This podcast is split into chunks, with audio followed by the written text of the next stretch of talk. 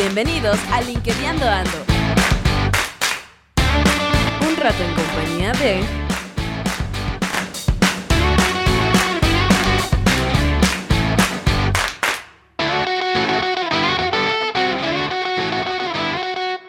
Bienvenidos todos, estamos bien contentos ahora, tenemos, eh, estamos en largos aquí en la casa, tenemos invitado a Juan Valles, que nos está, nos está este, apoyando con su participación. Juan, bienvenido a este espacio que, bueno, esperemos que eh, no sea el único y podamos estar en, continua comunicación.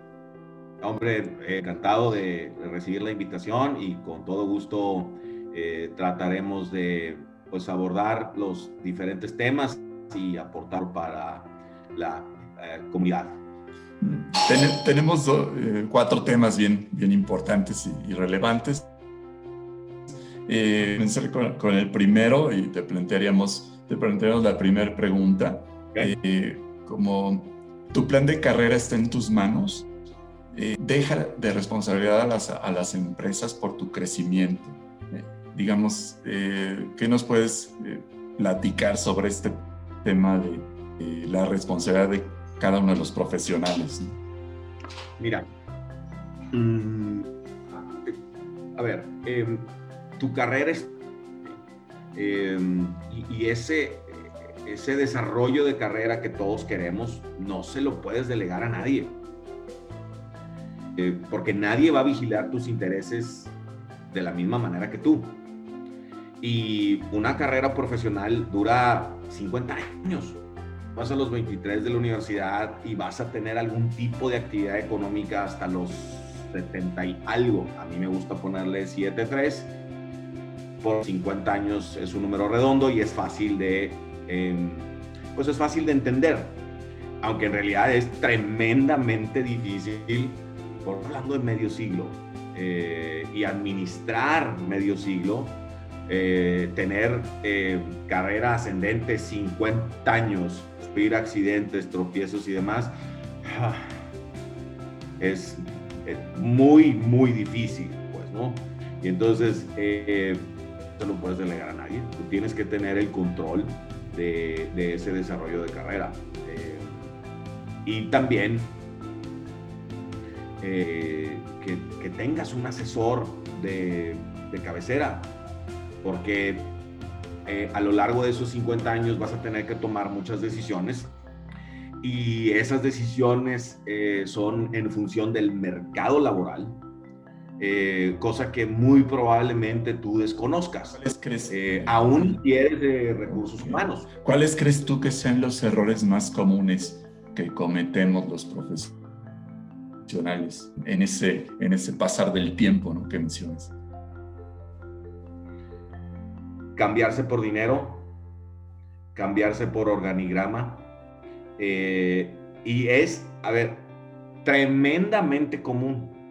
La gente, a ver, como quieres tener carrera ascendente, cuando llega alguien en más organigrama, dices, ah, es crecimiento. Oye, más dinero, ah, pues es crecimiento. Y típicamente evalúas así, oye, este, esa es, en qué empresa estoy, qué puesto es, qué puesto tengo, cuánto dinero es, cuánto dinero gano. ¡Pum! Esa es la ecuación básicamente. Un poco más sofisticada que eso, pero digamos que esos son los tres factores principales que la gente evalúa, ¿no? Y en realidad, una buena evaluación son nueve los factores. Eh, y el dinero y el puesto y todo esto son los últimos tres. Eh, y cuando yo asesoro a mis clientes, siempre les digo, a ver, si los primeros seis factores están palomeados, vamos a decir, los otros tres, ni le pienses mucho, ni le pienses mucho. Oye, pero me cambiaría por los mismos ingresos. Los otros seis factores son realmente importantes. Si piensas en una carrera largo plazo, 50 años, estos son los seis factores. Deberíamos concentrarnos en los que es control, ¿no? Es decir, no, ok. okay. Al revés te concentras en los factores que no están en tu control. Esos no están en tu control. Esos son en los que tienes que concentrarte. Porque los otros tres, el reto que te van a poner encima, el puesto que vas a tener, los recursos que te van a dar, lo que vas a tener, todo eso sí tienes mucha influencia. Pero sobre los otros seis, básicamente no la tienes. Enumero los factores. El primer factor es el sector que estás. Si estás en la banca o estás en, eh, em, estás en la industria automotriz o estás en, ya sabes, ¿no?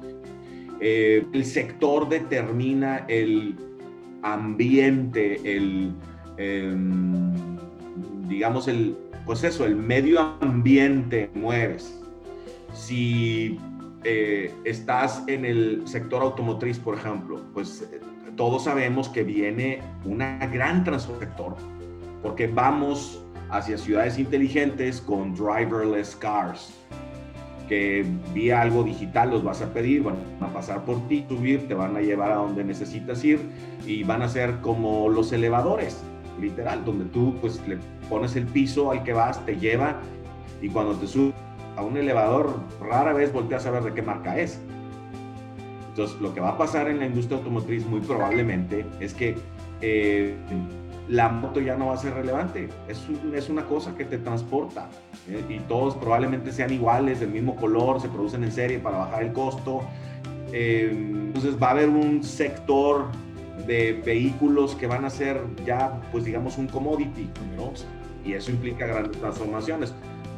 Se va a haber gente que va a querer manejar, eh, van a querer tener pues, la experiencia de manejar, pero entonces lo que va a pasar es que vas a tener que comprar un auto muy, muy caro, eh, de mucho lujo y sí, una experiencia increíble manejarlo, pero los gobiernos te van a cobrar más impuestos porque tú, tú chocas, cometes errores y los otros autos no, entonces eres más riesgo y por lo tanto, ya sabes, a ver, es como yo me lo imagino, así de manera, digamos, este, general, va a seguir habiendo todo el tiempo y va a haber una industria automotriz, por supuesto, y tal, eso es lo que se va a transformar tremendamente. Y entonces tú tienes que entender eso, si recibes una invitación para cambiar a la industria, es que tener en cuenta que es un sector que se va a transformar de esa manera. Y eso va a determinar cómo le va a tu empresa eh, en, ese, en ese ecosistema y determinar eh, si te quedas o te vas porque hay un recorte, porque hay esto, porque hay el otro, etc.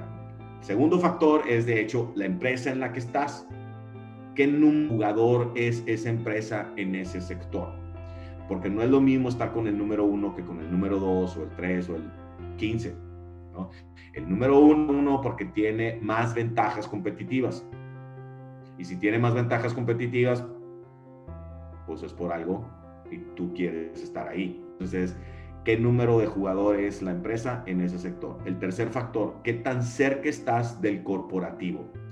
No es lo mismo trabajar para una empresa en la filial mexicana que para la misma empresa en el corporativo que lleva Américas y que a lo mejor está en Estados Unidos, para la misma empresa en el corporativo global que a lo mejor está en Alemania o en Suiza o en, no sé, algún país europeo. Porque entre más corporativo estés, más estratégico tu puesto, más exposure, más crecimiento, mejor en la filial mexicana mucho es implementar estrategias que vienen de eh, las Américas, que es la región en la que estás, o que vienen de Europa eh, y son estrategias globales. sí, claro, hay mucha estrategia que haces localmente, por supuesto, pero una buena parte viene por lineamientos y estrategias corporativas. Entonces, esos son los primeros tres que tienen que ver con, digamos, el ecosistema y quién es la empresa y dónde estás tú con relación a esa empresa. Los siguientes tres factores tienen que ver con las personas que trabajan en esa organización, que tampoco están en tu control porque ya trabajan ahí. De, esos siguiente, de ese siguiente bloque, tres factores. El primero es la cultura de la empresa.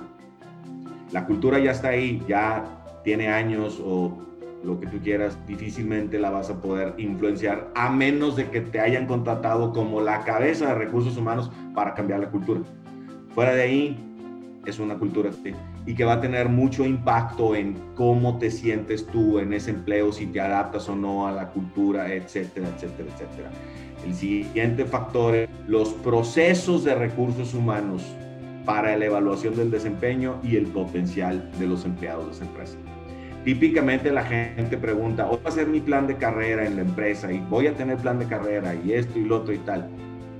La pregunta correcta es, ¿cómo son los procesos para evaluar el destino y el potencial de los empleados? Si son procesos robustos, que se calibran y son best in class, están basados en meritocracia, por lo tanto tu crecimiento de, de ti. Y en algunas, en algunas empresas ni eso hay. Exacto, y entonces tu crecimiento va a depender de subjetividad y otro tipo de cuestiones y obviamente pues no es, no es igual. Y esos procesos de recursos humanos ya están ahí, no tienes control sobre ellos. A menos de que cabeza de recursos humanos, obviamente, pero, pero si no, pues tú no tienes control sobre eso. El siguiente factor es tremendamente importante también y es el tal que va a rodear. Uno crece en la medida en la que está rodeado de muy buen talento y entonces la gente no evalúa eso, no, no se pone todas las personas de las cuales se van a rodear estando en esa empresa. Y a veces se equivocan y luego después se quieren cambiar porque pues no, no están en un equipo, en un grupo de gente que los haga crecer, que los rete, etcétera, ¿no? Y ese talento tampoco está en tu control, ya trabaja ahí. El siguiente factor, ya ahora sí, qué reto te van a poner encima. Fíjate bien que dije reto, no dije puesto. ¿Qué reto vas a tener encima? Y el siguiente factor es con qué recursos vas a contar para sacar adelante ese reto. Eso incluye jefe, tus equipos, presupuesto, etc. todo lo que vas a tener para lograr ese reto. Y el último factor es ahora sí, compensación.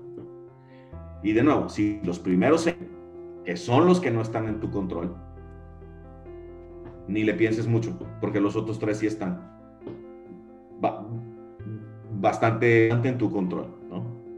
A lo mejor me fui muy largo con las respuestas, espero que se haya entendido. Oh, están bastante claras y, bien eh, los apuntes antes. Sí, sí.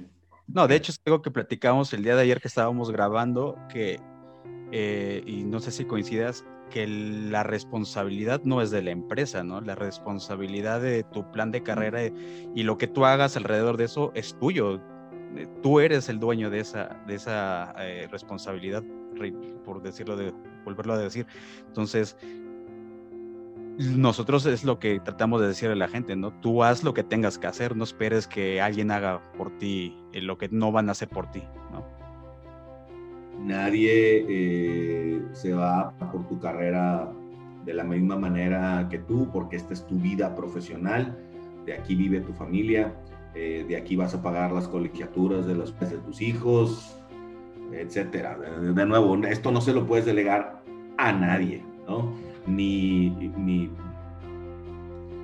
y para que no te equivoques y si puedas a la hora de presentarte oportunidades, si puedas hacer una evaluación em, rigurosa de si te conviene o no te conviene, ten un asesor de carrera, así como tienes tu abogado y tu médico, em, ten un asesor de carrera para que tomes mejores decisiones, porque tu experiencia es en marketing, es en el área comercial, es en compras o es en operaciones, en lo que sea que haces, no es en el mercado laboral si eres de TI y vas a tomar la decisión de RP implementar, seguramente vas a tomar la decisión correcta, porque está dentro de tu experiencia tomar esa decisión. Pero si te conviene cambiar a esta empresa o pues no es tu experiencia, es muy probable que te e Inclusive, e inclusive alguien que trabaja en un área de recursos humanos, al final no es, experto, no es experto en el mercado laboral. ¿no? No, porque los procesos de recursos están enfocados hacia dentro de las empresas, no, hacia afuera. El único proceso que sí está enfocado hacia afuera, hacia el mercado, es regento. Pero este es el problema. En las empresas, la absoluta mayoría de las personas que están en reclutamiento son personas de poca experiencia. Normalmente el puesto de entrada a recursos humanos es reclutamiento. Y entonces, aunque sí están enfocados hacia afuera, no tienen los años de experiencia como para tener una visión completa. La gente que realmente conoce muy bien el mercado laboral que tienen el señor, el nivel y la experiencia son los headhunters de firma de cierto nivel para arriba. De firma que recluta a nivel gerencial para arriba, que es donde todo el mundo quiere estar. El problema es que esos amigos eh, pues no se dedican a asesorar eh, career management o como le queramos llamar. Ellos se dedican a personas que tienen un cierto perfil que sus clientes le piden y no tienen el tiempo de asesorarte porque están ocupados sirviendo a sus clientes. Ellos para las empresas no trabajan para nosotros los profesionistas. Entonces, son los que tienen el conocimiento, pero, pero no, no, no, no te lo pueden dar. Para una de estas firmas, proveer este servicio para los candidatos no es tan rentable como eh, el, le proveen a las empresas. Entonces, para ellos no sería viable tampoco económicamente hacerlo. El hourly rate, cuando tú haces los números de una firma de estas gentes es mucho más elevado que el hourly rate que le podrías cobrar a un individuo por asesorarlo por estas cosas. Claro. Entonces, seleccionar bien qué asesor vas a tener, ¿no? Em, para que sí, pues que sí tenga la experiencia y que sí te pueda proveer buen con el mercado y que puedas tomar buenas decisiones. Buenísimo. Eh, yo creo que con la, la el primer está más que completo. Podemos pasar a la, segunda, a la segunda pregunta, que ¿se debe ser fiel a tus principios o a tus metas como profesionista? No, a ver, eh, yo creo que en esto hay como capas, ¿no? Eh, sé que los principios y los valores están arriba y después tus metas, bueno, tienen que ser dentro de esos propios valores o como le queramos llamar. Entonces, em, no es uno o lo otro, yo diría son las dos, eh, pero tus metas claramente tienen que estar alineadas o tienen que quedar dentro de tus principios y valores.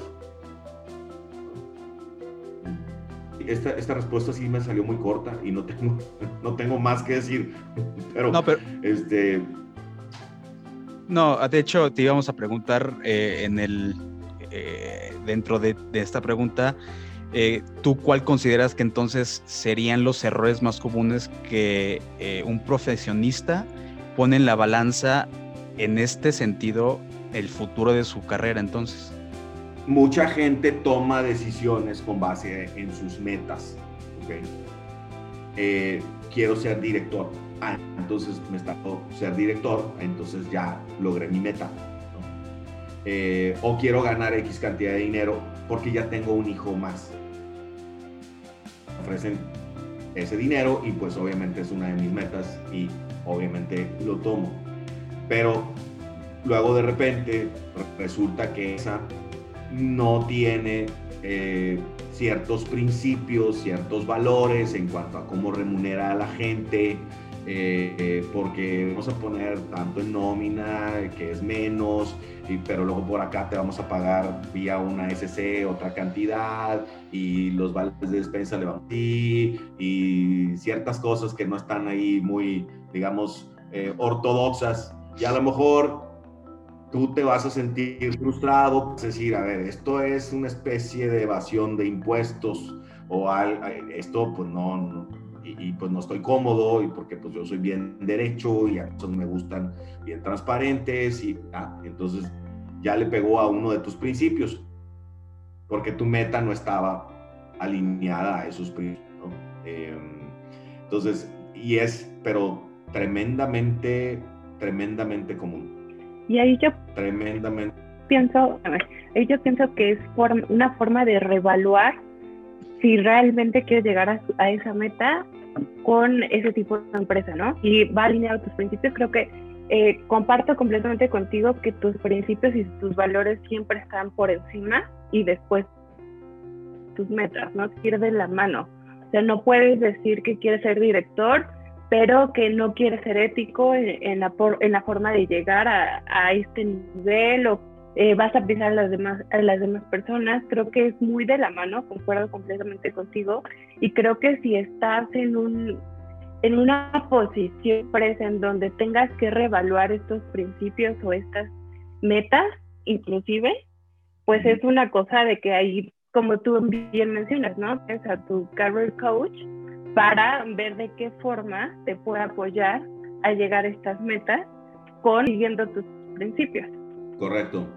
Las metas, digo, para decirlo de otra manera, tal vez, las metas son cosas bien concretas, normalmente tienen números, ¿no?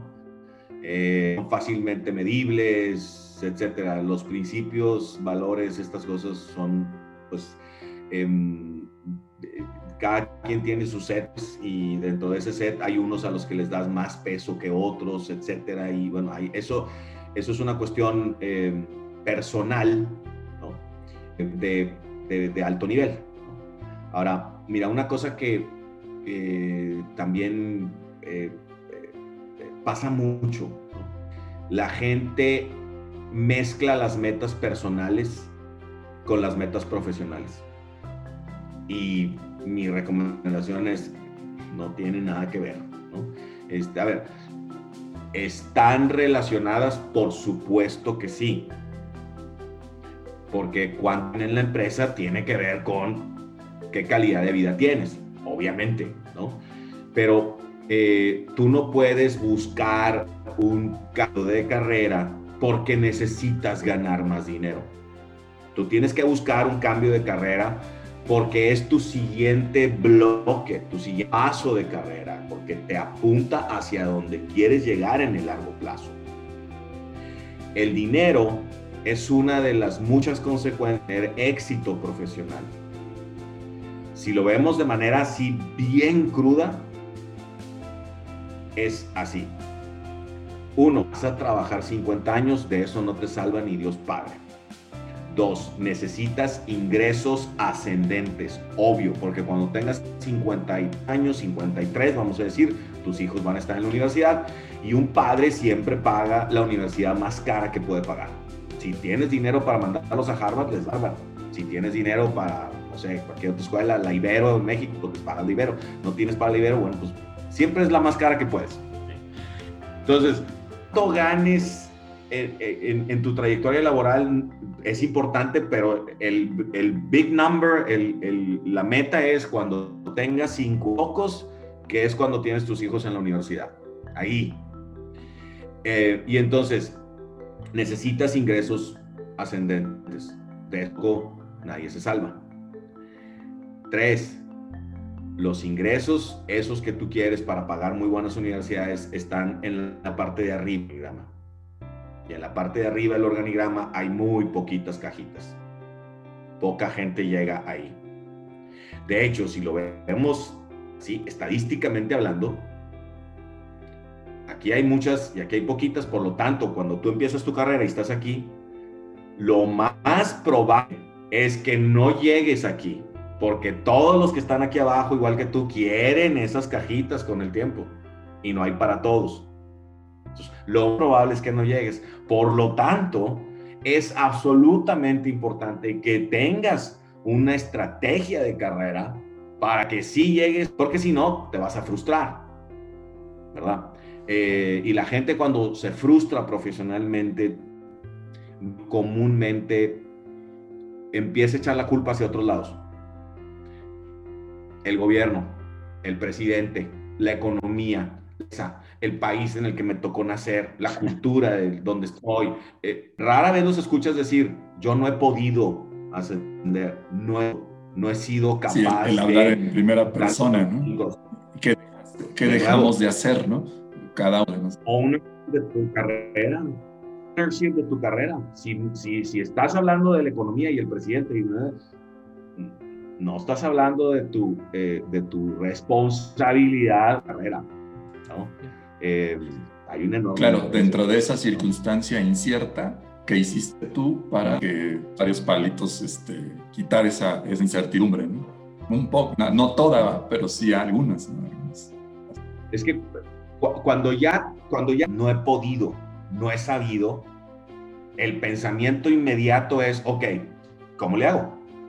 Como si lo Y entonces, ah, ya estás actuando y seguramente lo vas a lograr. Sí, actuar en positivo, ¿no? Que es mucho de lo que recomendamos en, estas sesiones de Linkes. ¿Qué vas a hacer tú para darle la vuelta, ¿no? En, distintos aspectos de, basándonos o llevándonos un poco al perfil de LinkedIn, platicamos con ellos, es qué vas a hacer tú para en algún aspecto eh, dar una diferencia al mercado laboral y decir qué haces tú diferente para pasar a lo mejor de esas cajitas de arriba, escalar algunas más hacia, hacia el vértice. Sí, correcto. Em, eh, en algún video narré de manera rápida lo que voy a narrar a continuación. Em, es, es un tema este tema hablar toma 45 minutos hablarlo en su totalidad, pero voy a tratar de resumirlo. Eh, una carrera ideal, o sea, la que casi nadie tiene, es así.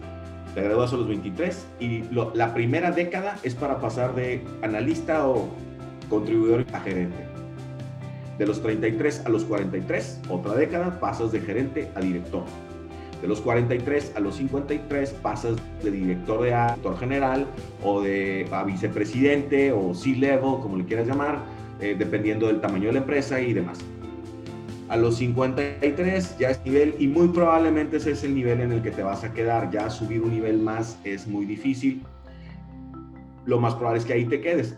Tienes otros 10 años, tenerte en ese nivel y luego en esa, en esa misma década también tienes que planear tu salida del mercado del empleo porque te va a llegar que temprano y todavía te van a faltar como 10 años de actividad económica tienes que pensar, ok, voy a administrar mi patrimonio, voy a poner un negocio, me voy a tutor, me voy a emplear de medio tiempo, me voy a dedicar a la academia o voy a tener una mezcla, un portafolio de varias cosas lo tienes que planear y ejecutar, porque lo que no te puede pasar es que tu salida del mercado del empleo te llegue porque la empresa te dice gracias. Y la salida del mercado del empleo, hay una tendencia en el mercado em, a que cada vez es antes. Hace décadas, 65 años, te jubilabas, pensión del IMSS, listo. Eh, hoy en día ese tema de la jubilación ya desapareció en el mundo básicamente eh, y, ya mucha gente a la mitad de los 50 sale del mercado del empleo porque le dan las gracias. Pero si te pones a pensar, tienes 55 y hasta los 75, vamos a decir, vas a tener muy buena salud, te quedan 20 años.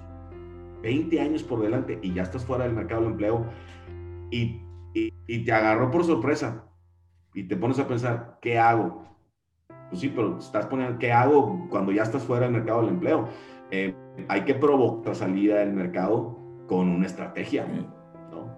Eh, de nuevo. Sí, y volvemos, volvemos al mismo, volvemos al mismo punto de eh, porque en lugar de hacerte esa pregunta o hacernos esa pregunta, ¿qué hago cuando ya es demasiado tarde? Empieza a trabajar antes, ¿no? Cuando tus condiciones son mejores y estás más joven, ¿no? Y estás ¿no? en, ese, en, ese, en ese andar ¿no? profesionalmente. Sí, por ejemplo, sí, eh, tú que le Perdón, Juan, ¿tú qué le recomendarías entonces a alguien eh, durante esta época de pandemia? Porque es cierto, no le puedes echar eh, la culpa a las circunstancias, pero si te quedas sin trabajo, ¿tú qué le recomendarías a alguien que pasó por eso para que empiece a, o no empiece, o para que durante este periodo haga algo al respecto con el tema de su plan de carrera. Mira, yo con relación a la, a la pandemia, o, mejor dicho, a la situación económica que estamos viviendo privada de la pandemia, yo a mis clientes les digo, a ver, ni pienses en eso, ni, ni, le dediques un segundo, porque tu control. ¿Para qué dedicarle tiempo? Es como, es el clima. ¿okay? hoy, está nubarrones, lloviendo y tal. Ok, es el que puedes hacer para cambiar eso. Nada. Aún así tienes que ir a trabajar tienes que hacer lo que tienes que hacer. El clima nunca te ha detenido para ir a trabajar, nunca antes, porque lo voy a hacer ahora. Lloviendo a cántaros en la Ciudad de México, donde estés, ibas a trabajar. A menos de que el clima amenace tu vida, porque llegó un huracán y entonces te quedas, ¿no? Pero si el clima no amenaza tu vida, todo el tiempo has ido a trabajar. Es lo mismo. El clima está muy malo, por supuesto. No cambia lo que tienes que hacer. Entonces, mi recomendación, no sé si sea demasiado práctica o algo, pero es ni pienses en eso. Es sigue con tu mismo mindset. Mejor, en haciendo- lugar de preocuparte, ocúpate, Ocúpate. ¿no? Ocúpate en, en tus cosas. Sí. Claro. Sí, porque ya energía a algo que no puedes cambiar, en realidad. No está en tus manos cambiarlo. Más bien mejor enfocar la energía en acciones proactivas hacia tu perfil profesional. Correcto. Sigues, pasamos, pasamos al otro, al otro tema eh, que viene, dice, factores a considerar para evaluar mi plan de carrera, como el crecimiento del sector puede afectar, que, que igual y ya platicamos un poco al principio, ¿no? Cómo, los, cambios en un sector pueden afectar o, ayudar a mi plan de carrera. Em, mira, mm, de nuevo, la línea de tiempo la dividimos en cinco décadas. Ok. Voy a ir década por década poniendo eh, los factores, los, los determinantes para que eh, llegues a la siguiente eh, década con una carrera ascendente y saludable. Cuando estás en los early 20s recién graduado de la universidad, lo más importante es, uno, la empresa en la cual trabajas. Porque si vas a hacer carrera en mercadotecnia, por ejemplo, pues importante es que estés en una empresa que hace muy buen marketing digital o dicho de otra manera, que tiene las mejores prácticas del marketing digital porque ese es el marketing 21. Si la empresa hace marketing tradicional de las 4 Ps y de este te vas a quedar atrás. La universidad laboral, me gusta llamarle. Entonces, escoge una muy buena universidad. Si vas a hacer carrera en recursos humanos, escoge una empresa que tenga las mejores prácticas humanos porque ahí te vas a formar. No es lo mismo formarse ahí que en una empresa que no le da peso a recursos humanos, que básicamente administran y hacen la posada de diciembre. No vas a poder hacer una buena carrera si te formaste ahí. Entonces, número uno es la empresa en la cual trabajas dependiendo de en qué área quieres hacer carrera. Y número dos, desarrollar people skills. Porque cuando llegues a gerente, tus people skills son absolutamente críticos. Entonces tienes 10 años para desarrollarlos. Aunque seas muy malo con la gente, tienes 10 años. No tienes excusa. Es, estudia para eso, ¿no? Prepárate para, para manejo de gente. Tienes, hay miles de cosas que puedes hacer para desarrollar tus people skills.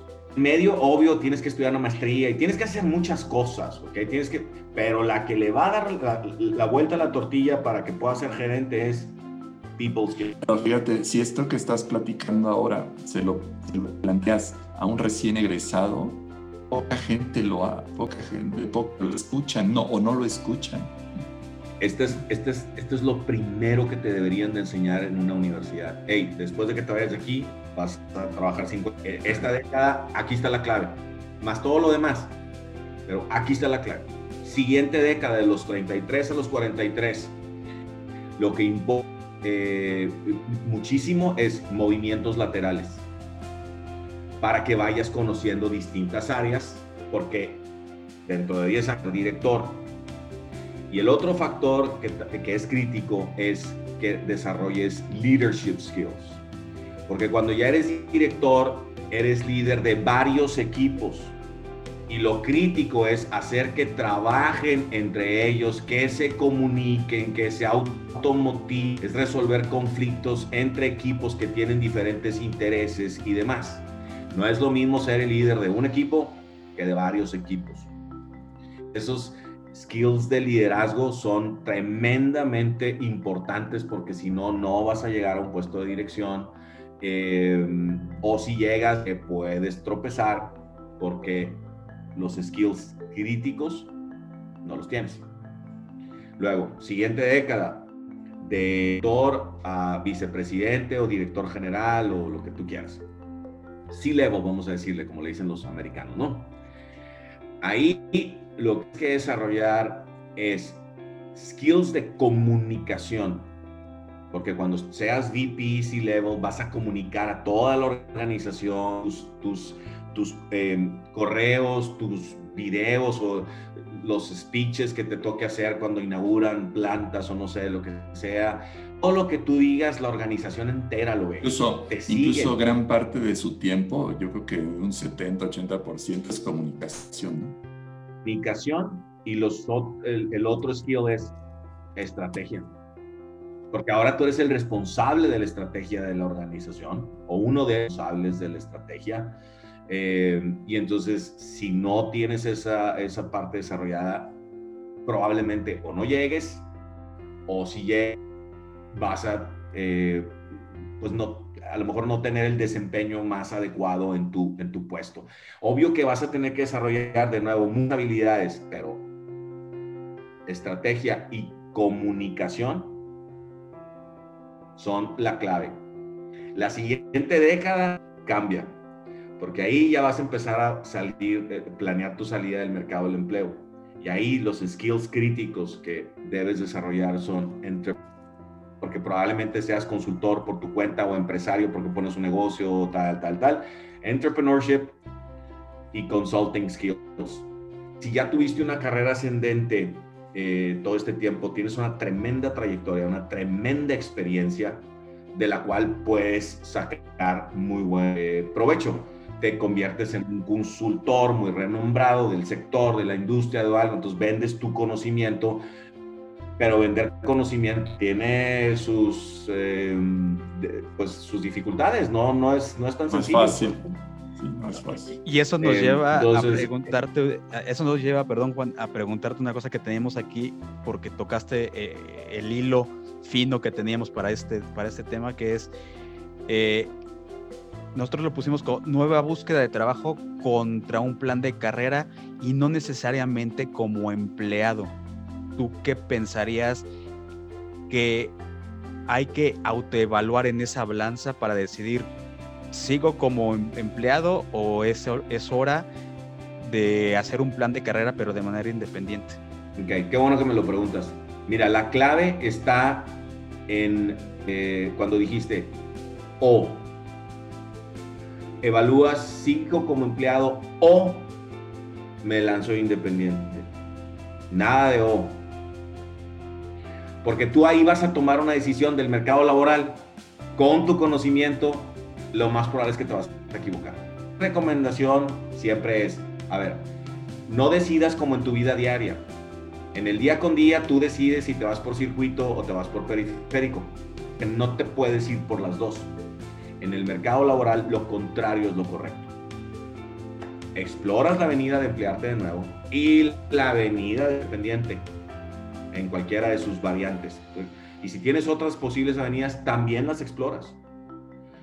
Y haces eh, eso simplemente y dejas que el mercado te dé la respuesta. Si te lanzaste como consultor independiente y resulta que te empiezan a dar proyectos y te empieza a ir bien y etcétera, el mercado te está diciendo es por aquí, le aportas valor al mercado y por eso te contratan ya, ya tienes tu respuesta. Oye, no, me empleé de nuevo, salió em, oportunidad, buena empresa, esto y lo otro. Bueno, el mercado te está diciendo, las empresas, o por lo menos esta empresa, te valora y por lo tanto, pues ahí está tú.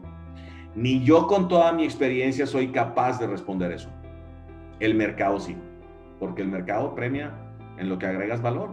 Tú simplemente...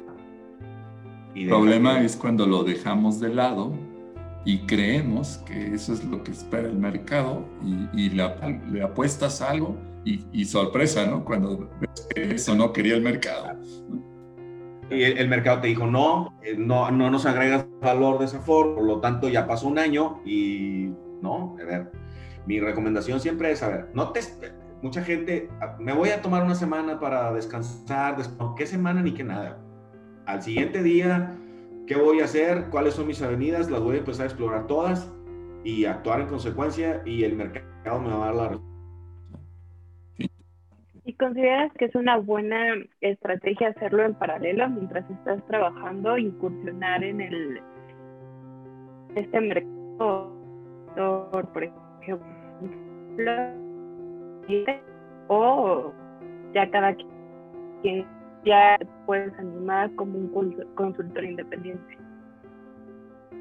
Mira, eh, depende de la etapa de la carrera eh, y depende de qué es lo que quieres hacer. Por ejemplo, Si tú dices, mira, eh, quiero tener un tipo de actividad, eh, quiero tener actividad emprendedora. Desde el día uno de recién grabado lo puedes hacer y tener tu actividad emprendedora paralelo con tu trabajo. Consultor, ahí es distinto. Para ser consultor, a ver, lo que vendes es experiencia, conocimiento. Entonces, trabaja 20 años mínimo. y luego ya ves sobre qué le aportas valor al eh, qué experiencia vas a, vas a vender. ¿sí? Como consultor tienes que tener muy sólida experiencia en lo que, en lo que vas a vender. Suena muy elemental, ya lo sé. Cuando tú te pones a ver los consultores que hay en el mercado y luego ves el currículum dices, pero ¿cómo estás hablando de esto y escribes este, cosas de este tema? si no tienes la experiencia para ello. Y, y, el mercado temprano esas cosas te las va a castigar, ¿no? Entonces, si quieres tener actividad consultora en paralelo, espérate 20 años y asegúrate que esos son en algo eh, eh, que tu conocimiento es profundo, ¿okay? Em, eh, porque si no, no, no, te va a funcionar la consultoría al final va a llegar un momento en tu vida en el cual si no lo hiciste eh, los primeros 20 años, vamos a decir, sí lo tienes que empezar a hacer ahí por ahí de los 40, porque tienes que empezar a trabajar en tu salida del mercado. Eh, y toma años eh, preparar esa salida, no, no es así, ya se me ocurrió hoy, no, no, no este, los negocios toman mucho tiempo que se consoliden, eh, la consultoría, su tiempo, que el mercado te reconozca, que tengas tu marca, que tengas tu nicho. Eh, eh, entonces hay, que, hay que empezar. Eso para concluir una respuesta que fue bastante larga. Sí, siempre tienes que tener estas cosas paralelo dependiendo de qué es lo que quieras hacer, es el momento de la carrera en la cual es conveniente empezar a hacerlo. Y en este sentido, eh, Juan, eh, si tu sector crece, eh, probablemente la competencia, o si la competencia también crece con el sector, podría ser mito, podría ser no, tú, nos puedes contar un poquito mejor que estás más metido. ¿Crees que es momento de replantearte si que cambias de sector o, o, haces un nuevo plan de carrera o no sé cómo tú, tú podrías ver ese tema? Híjole, mira, em, en, en, esto las ecuaciones para eh, encontrar respuesta tienen muchos términos y dependeas en qué etapa de vida estés, etcétera, pues son los términos que hay que considerar para resolver la ecuación. Entonces, me resulta difícil dar respuesta que no sea de 30 mil pies. Em, entonces, bueno, la respuesta de 30 mil pies es em, la siguiente. Eh, tú al final lo que, siempre vas a querer es tener una, tener una alta empleabilidad. Entonces, yo de nuevo, a ver, son cinco bloques de 10 años. Eh, cada vez que realices un cambio, eh, recomiendo que cambies un poco de industria, un poco de giro, etcétera. Porque lo peor que te puede pasar es que te lleguen los 55 años, llevas 30 en la misma empresa, misma industria, mismo tal, y de, de repente te quedas sin trabajo. Y tu empleabilidad está muy limitada. Em, el número de empresas en las que posiblemente pudieras trabajar pues, son pocas. Em, y si ya estabas tú con el número uno, pues te queda el dos o el tres o ya sabes, ¿no? Por ejemplo, para, para aterrizar un poco, si estuviste en la banca toda la vida y si tuviste algunos cambios, eh, vamos a decir que son 30, y, 30 años, tienes 53, estuviste en tres bancos, en los principales bancos de México. Pues te queda el 4 o el 5 o el 6 o porque tu, tu, tu, tu trayectoria dice banca por todos lados. Es muy difícil hacer un cambio de carrera ahí. En cambio, si estuviste 10 años en la banca, 10 años en seguros relacionados en el mismo sector financiero, eh, y luego estuviste otros 10 años a lo mejor en un banco de segundo piso, un investment banking o una casa de bolsa o algo así, hombre, pues tu portafolio de experiencias es atractivo para eh, varias otras cadenas alimenticias. Si te llegas a quedar sin trabajo y tienes esa situación, una sola empresa, vamos a decir, 30 años, banca, el banco más grande de, México, y dices, ¿qué me queda? Si puedes hacer un cambio de carrera ahí, necesitas asesorarte. Porque para hacer un cambio de carrera lo que hay que hacer es eh, determinar muy bien para quién vales. Porque, a ver, depende en qué, en qué, en qué área de la banca estuviste. Si fuiste eh, banquero de empresas, es decir, tus las empresas que le dan dinero al banco o le piden dinero al banco, sí puedes hacer un cambio de carrera. A ver, tú vendes y compras dinero. Eso, ¿a quién? A las empresas. Entonces, cualquier persona que le venda productos o servicios a las mismas personas que compraban, que muy probablemente eran los CFOs de las empresas, mañana te pueden dar trabajo. ¿Por qué? Si yo te digo, oye, el CFO de tal empresa, no, hombre, llevo con él una relación desde hace 15 años. Si le llamo para comer mañana, me, me, reúno con él. Me interesa. Ahora no le vas a comprar y vender dinero, ahora le vas a vender, no sé, este, auditoría, ¿no? Claro. Porque somos una firma. Vas a, vas a un servicio en realidad. Lo que más importa cuando tú estás en el front del negocio es quién te abre la puerta. Entonces, eso podría detonarte las alternativas, pero hay que hacer muy bien el, el análisis. Eh, hice eh, un ejemplo de alguien que está en el front del negocio, pero hay diferentes requieren de diferentes análisis para empezar a abrir alternativas. ¿no? Em, no sé si me fui muy largo con la respuesta. No, no. Que no. No, de hecho, le pegaste el clavo con el tema de network. Podemos, podemos este, algo en, en la importancia de LinkedIn como un como, un, eh, como una... Em, yo, le, yo lo veo como una, portada, es como un espectacular, ¿no? Donde puedes contar tu historia. ¿Qué nos puedes tú agregar de esa en particular del uso de la plataforma LinkedIn? No, pues mira, eh, la manera en la que me gusta ver LinkedIn es, es una red profesional somos profesionales conectados y nos vemos y nos monitoreamos. Es como si fuera un, eh, como si fuera un desayuno de tu en el que están pues, los jugadores de, de las empresas principales o en este caso en LinkedIn pues, están todas y es global. Entonces de entrada, a ver, tu perfil en inglés.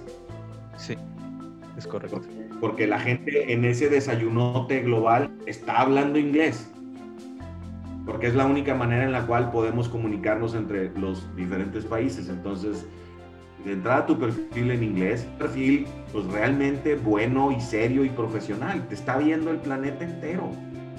Eh, esto es tremendamente para, para ti y tu vida profesional. Eh, las, las, los reclutamientos cada vez son más globales. ha tocado en los últimos años eh, observar que un reclutador que está en Inglaterra está haciendo una búsqueda para una empresa pero que tiene presencia en México. Pues, contratan a la firma ya, pero el reclutamiento es para acá. Y busca mexicanos y, colombianos y venezolanos y lo que... Eh, con que hables español, listo. Puede ser que esté en España la persona, donde tú quieras. Em, entonces, si quieres que ese reclutador que es inglés y que tiene una oportunidad que puede ser para ti en México, pues si quieres que pueda ser capaz de leer lo que pusiste ahí en tu perfil, porque si y él no lee español, lo más probable es que no te hable porque va a decir, pues es que no sé si realmente tiene lo que estoy buscando, ¿no? Entonces, inglés y profesional todo es un desayuno de la industria en la que tú estás. ¿Qué opinas en, el contenido del perfil cuando nos, bueno, nosotros recomendamos que nos enfoquemos más en cómo haces las cosas, a más, más allá de describir qué te, qué te encomendaron, ¿no? propiamente como la, el perfil del cubriste. ¿Qué nos eh, bueno, mira, comentar sobre Ahí, ahí quiero decir algo que es, que es, que es muy importante. Hay toda una industria alrededor de el perfil de LinkedIn y el currículum. Que si escríbele tales palabras, reclutadores buscan eso, que si eh, ponle los logros de esta manera y esto y lo otro y tal.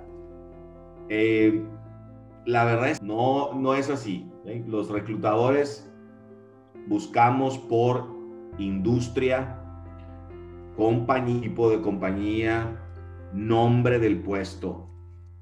Porque ya sabemos que la gente le pone keywords y todas estas cosas. Y, y, los que nos dedicamos a esto, bueno, yo ahora ya no, ya no recluto, 15 años recluté, siempre dices, oye, a ver, me dedico a esto, veo de perfiles de LinkedIn todos los días, veo cualquier cantidad de currículums, por más que le quieras maquillar, no me vas a meter un gol. A esto soy profesional de esto, soy Manuel Neuer. Las posibilidades de que me metas un gol son muy remotas. Tú no eres profesional del fútbol. Yo sí. El portero sí lo es. Y, también, oye, y, si quieres entrevistarte de manera encantadora, y está bien, inténtale, pero a esto, ¿verdad? Entonces, yo lo que siempre recomiendo es, a ver, piensa en quién va a ver tu currículum.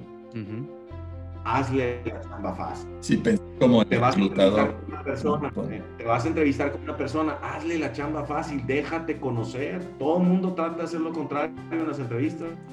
Déjate conocer. Oye, pero es que después no me van a dar el trabajo. Qué bueno, porque no es un trabajo para ti. Y tú no quieres un trabajo. Me quedo con esa frase de déjate conocer es que para eso es la entrevista, ¿por qué estás tratando de darle vuelta al objetivo? No, no entiendo, no me hace sentido. Entonces, ok, para aterrizarlo en el tema del, del, del perfil de LinkedIn y el currículum, pon tu experiencia, no tu currículum con grafiquitas, colores y tal. No, no, no, no me distraigas. Yo tengo 10 segundos y en 10 segundos quiero ver. Dame tu trayectoria concisa. Pum, listo. Lo demás, si me lo pones, ni lo voy a pelar. Eh, un reclutador así, yo, soy el más, digamos, el más crítico de estas cosas, el más duro en decirlo, el reclutador no lo va a pelar. Tú puedes poner un párrafo arriba que diga tu extraordinario liderazgo y que la gente te ama y todo lo que tú quieras, no lo voy a leer. Nadie lo lee. Los currículums, y esta es la clave, los currículums no se leen, se ven. Entonces, como lo van a ver, la manera más fácil de que la persona que lo ve sepa lo que tú quieres comunicar es en bullets. Un bullet cada renglón, como si fuera una presentación de PowerPoint. Bullets de un renglón, idealmente. Si la empresa en la que no es muy conocida, el primer bullet tiene que decir quién es en la empresa. Tenemos tantos clientes, vendemos esto, hacemos lo otro, tamaño de la empresa, giro en el que está, etcétera si la empresa es conocida, no tienes que hacer eso. Después pones un bullet o dos del tamaño de tu responsabilidad. Soy el responsable de los procesos de atracción, desarrollo y retención de las diferentes instituciones que conforman el Tecnológico Monterrey, que son tal, tal, tal y tal y tal. En total son 32 mil empleados. El de influencia, ¿no?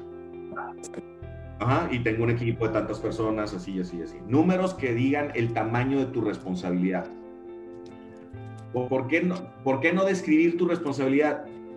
Porque, a ver, si, si tú eres el director de talento del Tecnológico de Monterrey, quien está viendo tu, tu currículum es un reclutador profesional y sabe lo que hace un director. Ya no necesita que se lo repitas. Y, luego te va a entrevistar el que sería el director de recursos humanos. Ni modo no sé lo que hace un director de talento. Estamos, entonces, no describas tus responsabilidades, dime de qué tamaño es la responsabilidad. Y luego ponme algunos bullets de logros con números, obviamente respetando la confidencialidad, ¿verdad? Eh, no quiero decir cuánto vende la empresa. Bueno, pero si, si eres de ventas, di cuánto creciste las ventas en el último año o en los últimos dos años o etcétera, ¿no? Em, eh, pero si, si tú me pones un bullet de un renglón y tiene números, no necesito leerlo para saber qué dice. Con verlo, ya sé.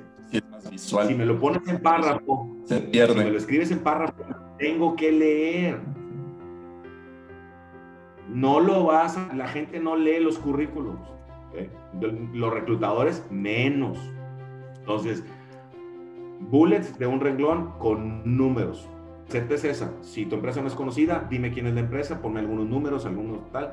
Si es conocida, olvídate eso. Dame uno o dos bullets del tamaño de tu responsabilidad y ponme unos tres bullets de logros. That's it. En el caso de LinkedIn, el último trabajo te deja poner ocho renglones antes de que le tengas que dar clic a See More. Entonces, ocho. En primera vista, para que la primera vista impacte, ¿no? Y no le tengan... Nadie le va, nadie le va a picar a See More. Nadie. Hay gente que pone links a presentaciones y cosas así. Nadie le va a dar clic. Dame ocho bullets en tu último empleo o menos. Y en los, en los empleos anteriores te deja poner cuatro. Bueno, más bien, te deja poner los que quieras, pero te muestra cuatro renglones nada más. Entonces, en cuatro renglones dime el Buenísimo. Y listo. Pues creo que bien relevante esto que acabamos de platicar y que tocaste temas también del currículum, ¿no? Enlazado a, esto que platicamos de CV. No, soy, no, soy muy fan de, del currículum y la entrevista, como ya se pudieron dar cuenta, porque para son higiénicos. Eh, y por eso en mis consultorías les mando a mis clientes dos horas de tutoriales, eh, que son videos que tengo ahí privados en YouTube eh, y esas dos horas hablan de todos estos higiénicos, currículum, perfil, entrevista, headhunters, monitoreo de vacantes, cómo usar las plataformas, visibilidad, Glassdoor, etcétera.